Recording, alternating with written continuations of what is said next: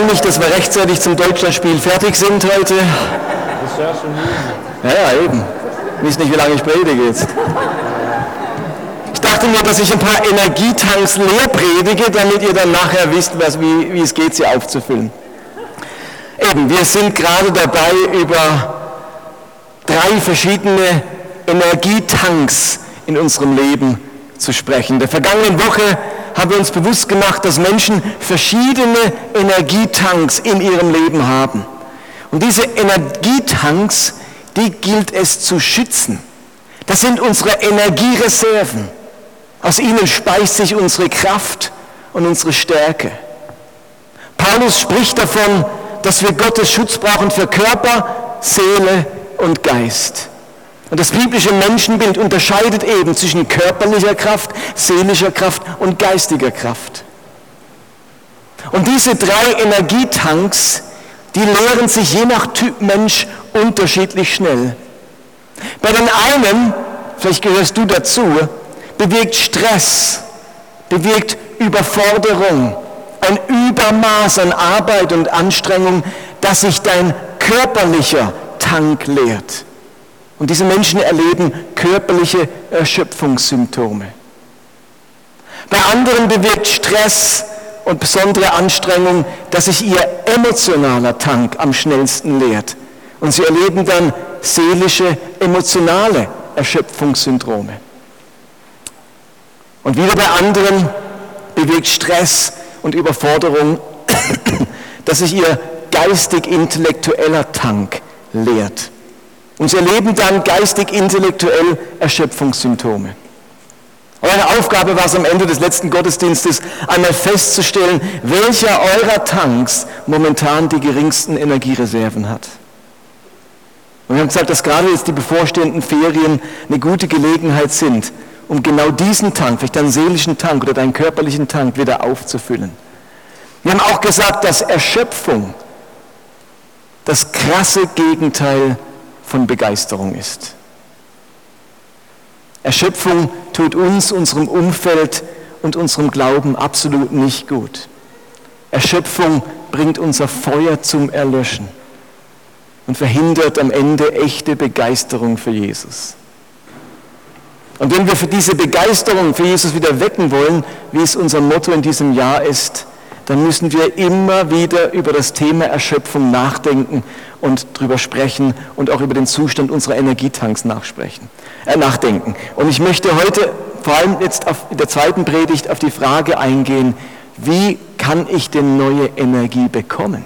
Wenn mein Tank leer ist, was mache ich denn dann? Und ich habe in der letzten Woche äh, von drei biblischen Personen gesprochen und erzählt, wie sich ihre Tanks geleert haben. Bei Mose war es vor allem der körperliche Tank, bei David war es der emotionale Tank und bei Salomo der geistig-intellektuelle Tank. Und ich habe mir überlegt, können wir von diesen drei Personen lernen, wie man seinen Tank wieder füllt? Wie sind sie mit ihrer körperlichen, emotionalen und geistigen Erschöpfung umgegangen? Und ich glaube, was diese drei Männer gemacht haben, war sehr, sehr clever und hilfreich, um wieder einen vollen Tank zu bekommen. Deswegen hört gut hin, was die drei gemacht haben. Ich beschäftige mich also heute eigentlich nur mit diesen drei Personen nochmal und wie sie ihren Tank gefüllt haben und hoffe, dass diese drei Ratschläge dieser drei Menschen auch für euch relevant sind. Beginnen wir bei Mose.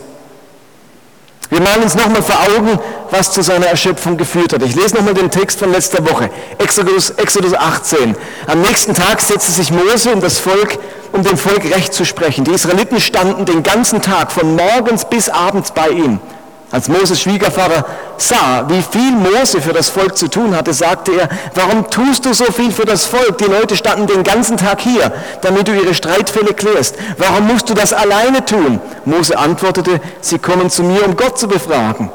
Wenn sie einen Streitfall haben, kommen sie zu mir, damit ich zwischen ihnen schlichte und ihnen Gottes Anweisungen und Vorschriften mitteile. Das, was du da tust, ist nicht gut, wandte sein Schwiegervater ein. Du reibst dich sonst noch auf. Und auch für das Volk ist das zu anstrengend. Diese Aufgabe ist zu schwer, als dass du sie allein bewältigen könntest. Mose hatte unglaublich viel Arbeit, jeden Tag von morgens bis abends. Und es hat am Ende seine körperlichen Kräfte aufgerieben. Der Mann war kurz vorm Schlappmachen und sein Schwiegervater hat das beobachtet.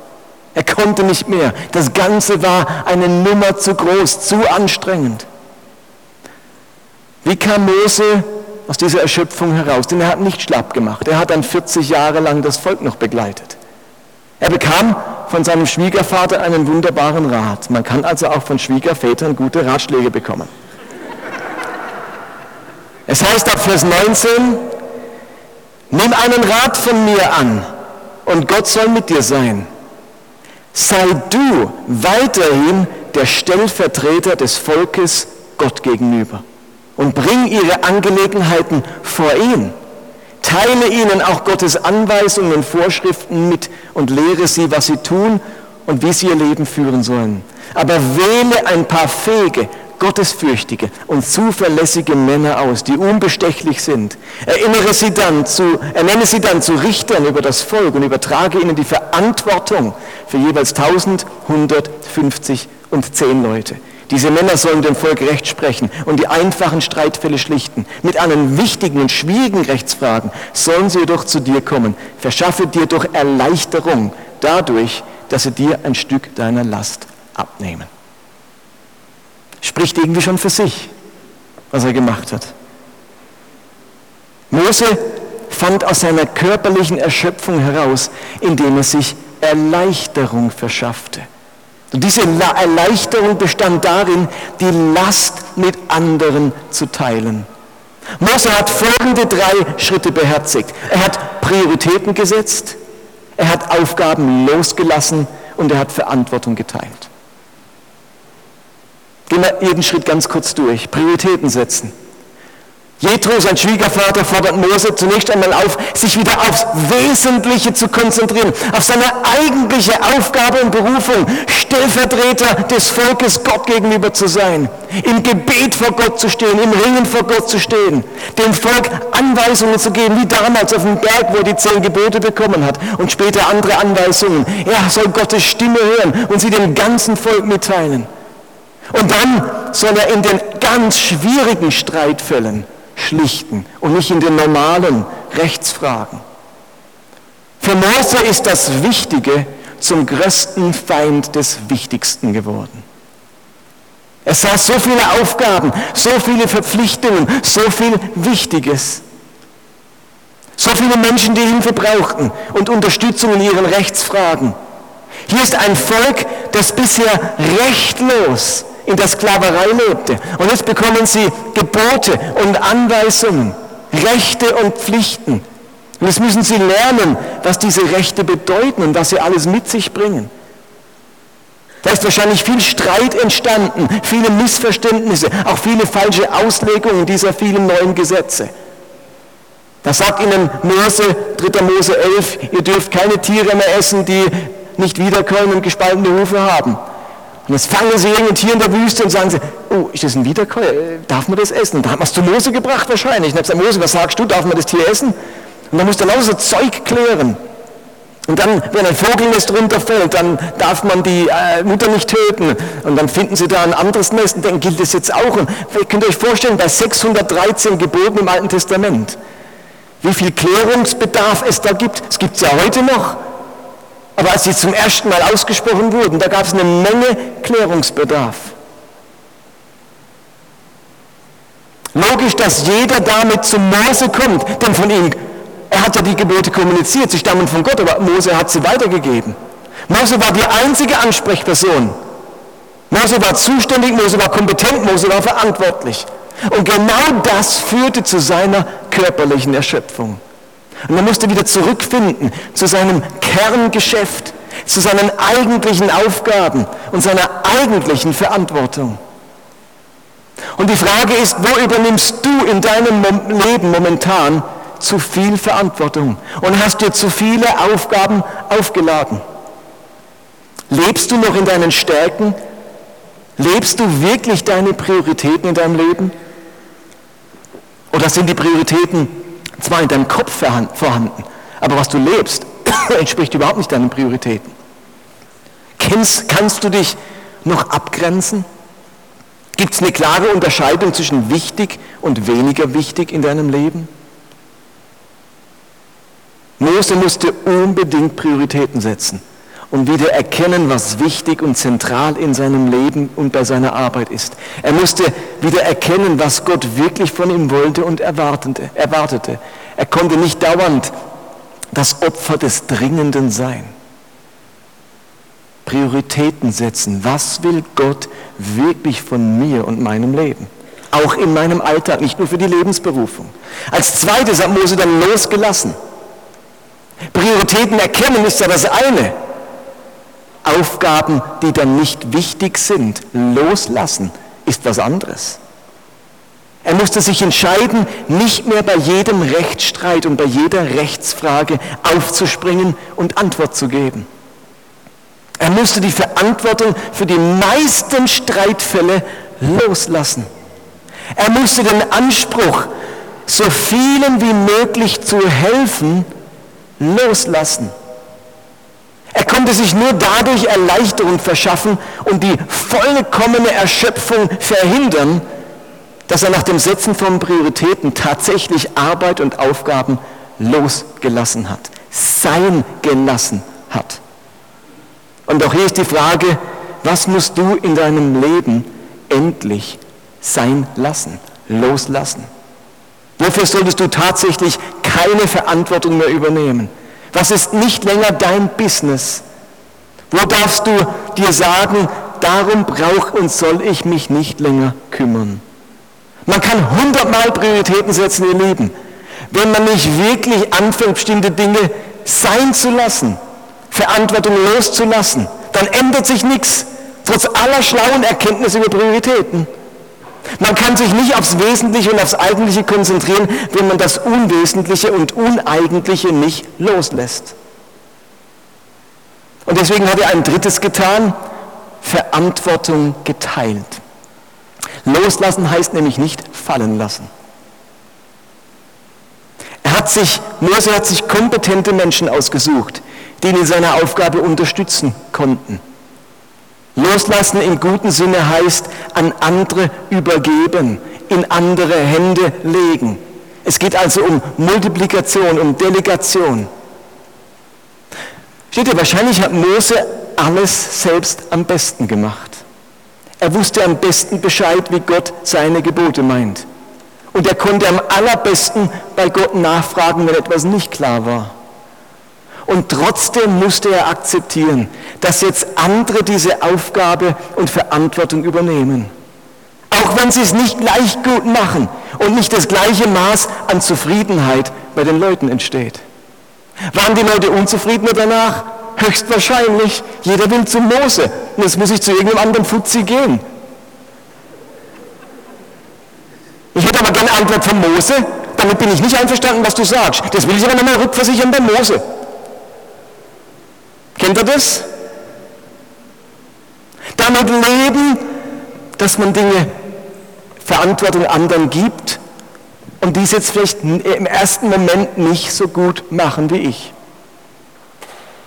Ich weiß nicht, wie es bei dir an der Arbeit aussieht, aber wenn du in der Erschöpfungsspirale steckst, dann solltest du dringend Retros nicht Retro. Doch, Jetro, nicht Retro. Also Retro. Der Rat, der Rat ist recht Retro, aber er ist auch modern. Also Jetros Rat beherzigen. Und ihr Lieben, ich bin überzeugt, dass jeder gute Chef, den ihr habt, mit diesen Maßnahmen einverstanden ist. Wenn er ihm sagt, lieber Chef, ich würde gern ganz neu meine, die Prioritäten klären. Was ist eigentlich mein Job hier? Ich mache so viel Zeug, ich verzettel mich, ich wurschtel vor mich hin. Ich wurde doch mit einem Ziel, mit einer Job Description angestellt. Was ist eigentlich mein Job? Dann loslassen, wofür man nicht zuständig ist und es in andere Hände legen. Ich glaube, dass kein Chef da was dagegen hat, weil es modernste Arbeitspsychologie ist. Aber wenn dein Arbeitspensum nicht weniger wird, dann landest du bei einem leeren körperlichen Tank und dann dauert es auch nicht mehr lange, bis dein seelischer oder dein geistiger Tank leer ist. Und, auf, und, du auf der Strecke bleibst. Und was ich jetzt so von der Arbeitswelt sage, dein Chef, das gilt auch für dich als Mutter oder als Hausfrau. Auch du als Mutter und Hausfrau darfst Prioritäten setzen. Du bist nicht für alles zuständig zu Hause. Du darfst Aufgaben loslassen, dich um das Wesentliche kümmern und dich nicht in den nimmer aufhörenden Aufgaben des Haushalts verlieren. Du darfst delegieren, Verantwortung teilen. Es gibt nämlich noch einen Mann und Kinder. Und vielleicht ist es dringend notwendig, in einem Familienrat die Aufgaben neu zu verteilen, bevor du als Mutter ausgelaugt und erschöpft bist und plötzlich steht der ganze Betrieb still. Hey, vielleicht darfst du deine Aufgabe und Verantwortung in, äh, Verantwortung in die Hände einer kompetenten, wie sagt man, Putzfrau legen, die einmal die Woche kommt. Es gibt Möglichkeiten, Aufgaben zu delegieren und loszulassen, ob man im Beruf ist oder ob man zu Hause ist. Ich finde Jethros Rat wertvoll. Wenn ihr heute in ein Seminar zum Thema Burnout oder Erschöpfung geht, werdet ihr genau die gleichen Tipps hören. Die sind dreieinhalbtausend Jahre alte Tipps. Total aktuell und gleichzeitig retro.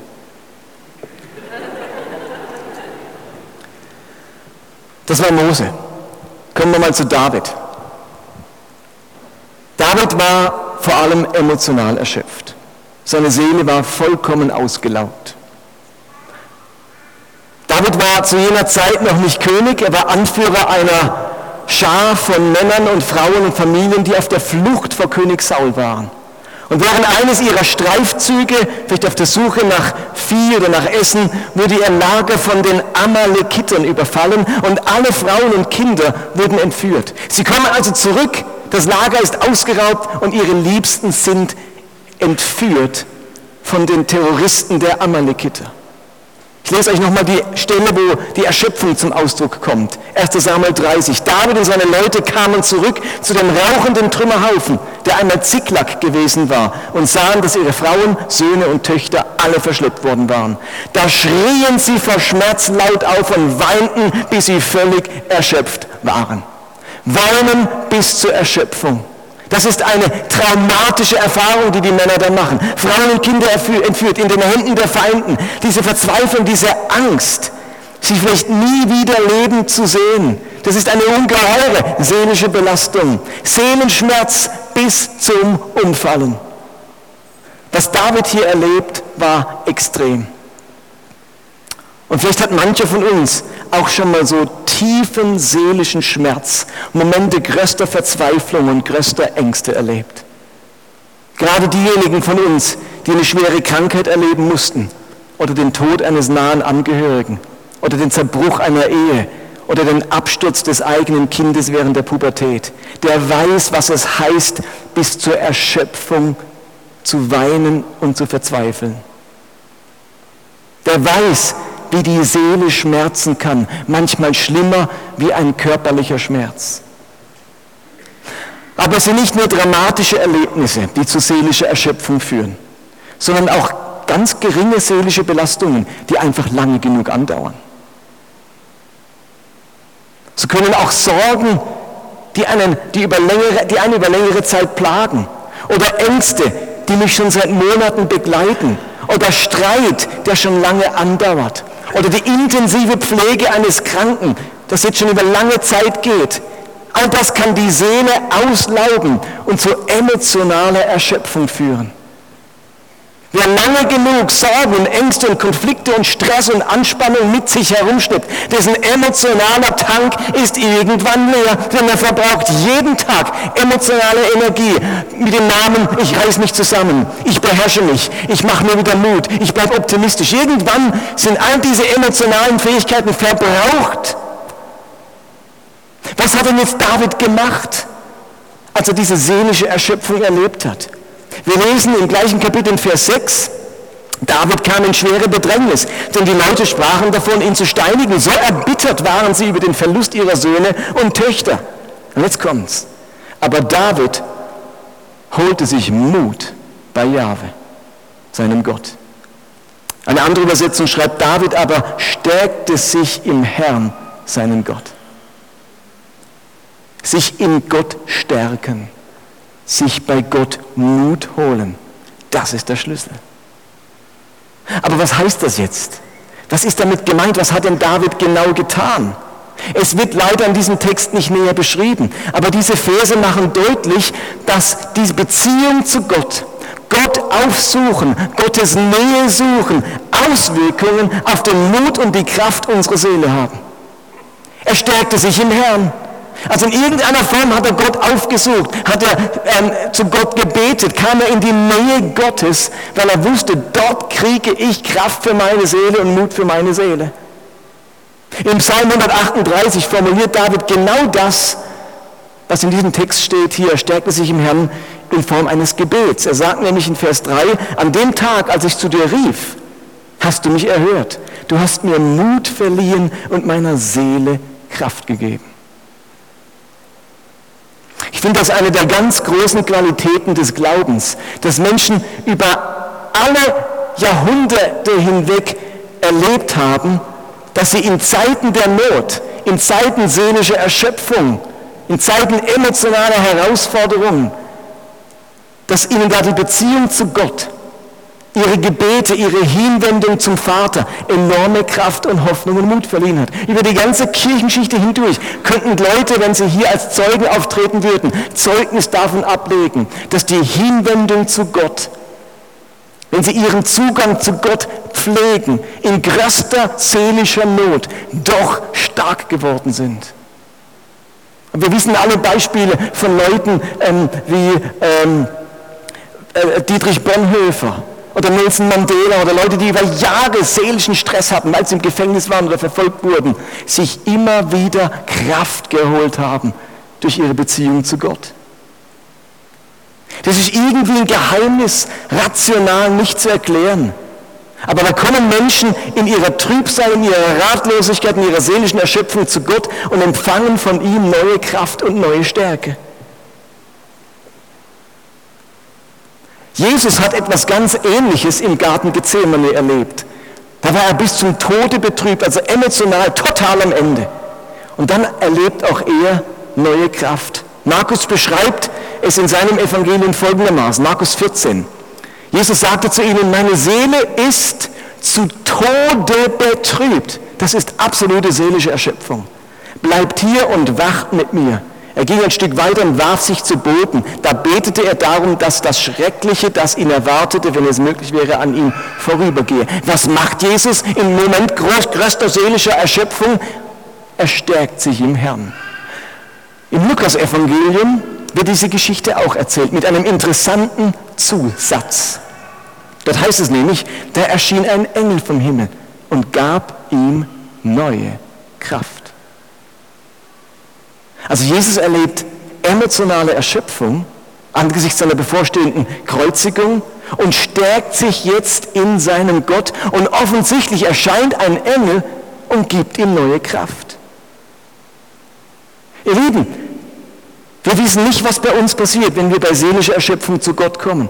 Aber vielleicht erleben wir auf gleiche geheimnisvolle Art und Weise, dass uns ein Engel zur Hilfe kommt, der uns vielleicht nicht all unsere Probleme löst, aber unseren seelischen Tank wieder füllt. Und wir spüren, wie neuer Mut und neue Zuversicht und neue Hoffnung in unser Leben kommt und uns wieder Perspektive und Vertrauen verleiht.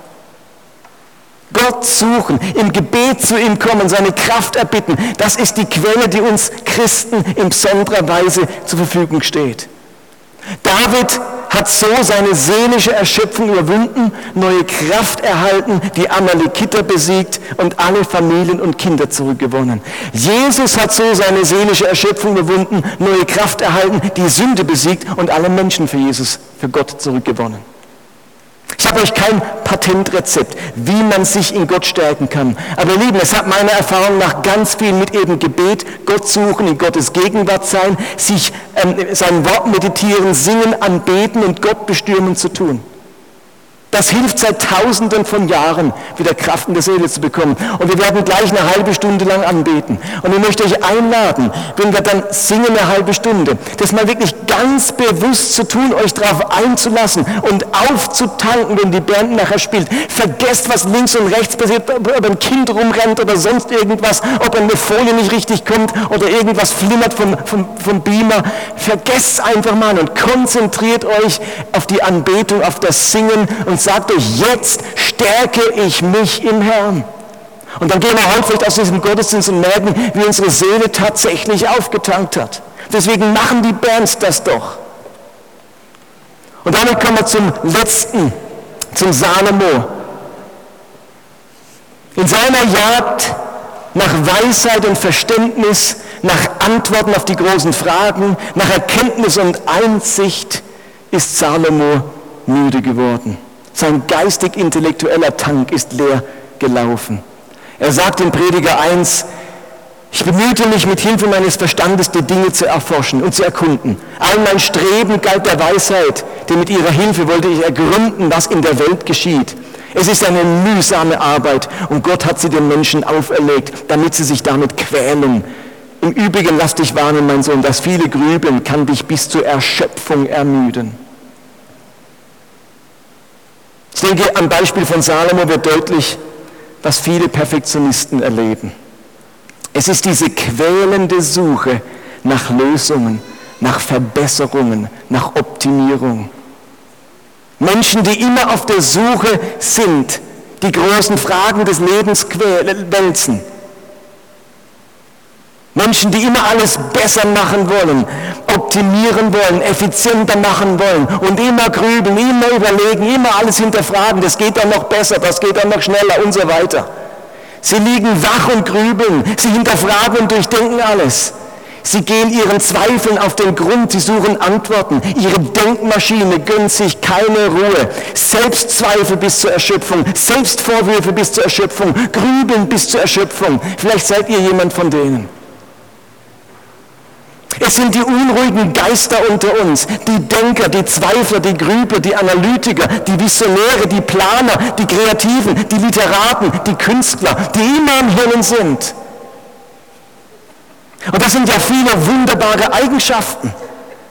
Wir verdanken diesen Menschen ganz viel, aber sie stehen in der Gefahr, dass ihr geistig-intellektueller, kreativer Tank leer läuft.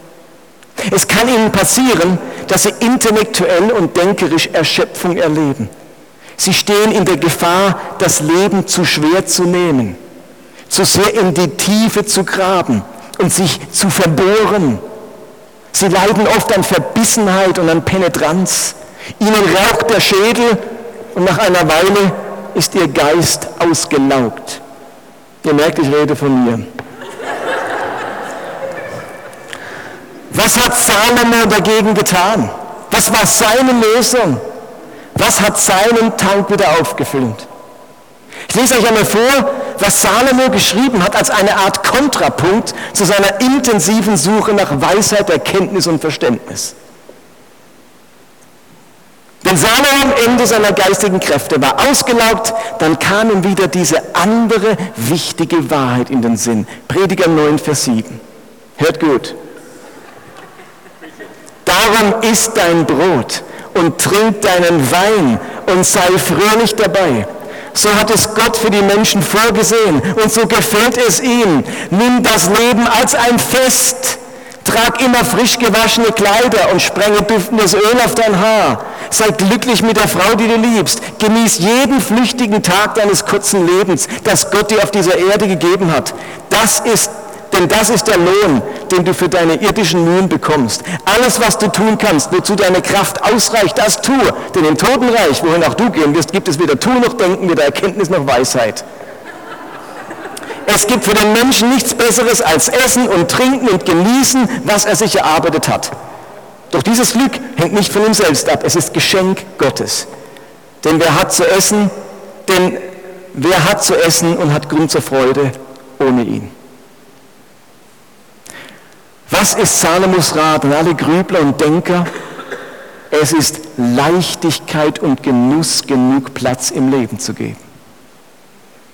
Dein geistig-intellektueller Tank läuft leer, wenn du nicht immer wieder auch einmal locker lässt, die Leichtigkeit des Lebens entdeckst und das Schöne des Lebens genießt. Lebt doch einmal auch an der Oberfläche, nicht immer nur zwei Meter in der Tiefe. Dort lunch noch schnell genug.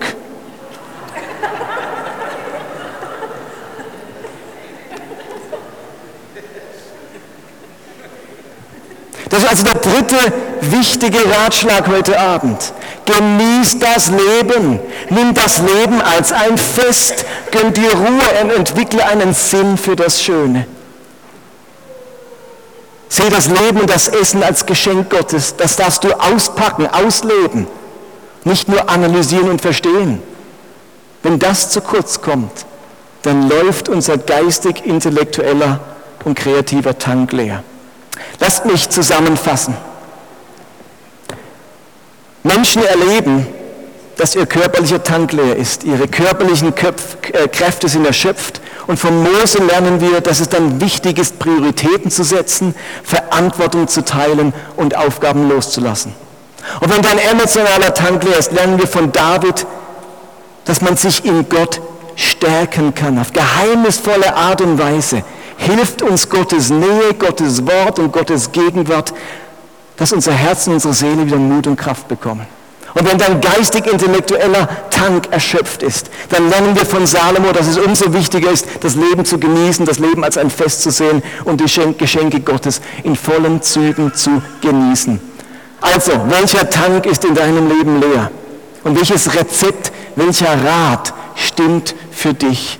Ich wünsche dir damit ganz viel Segen. Amen. Lasst uns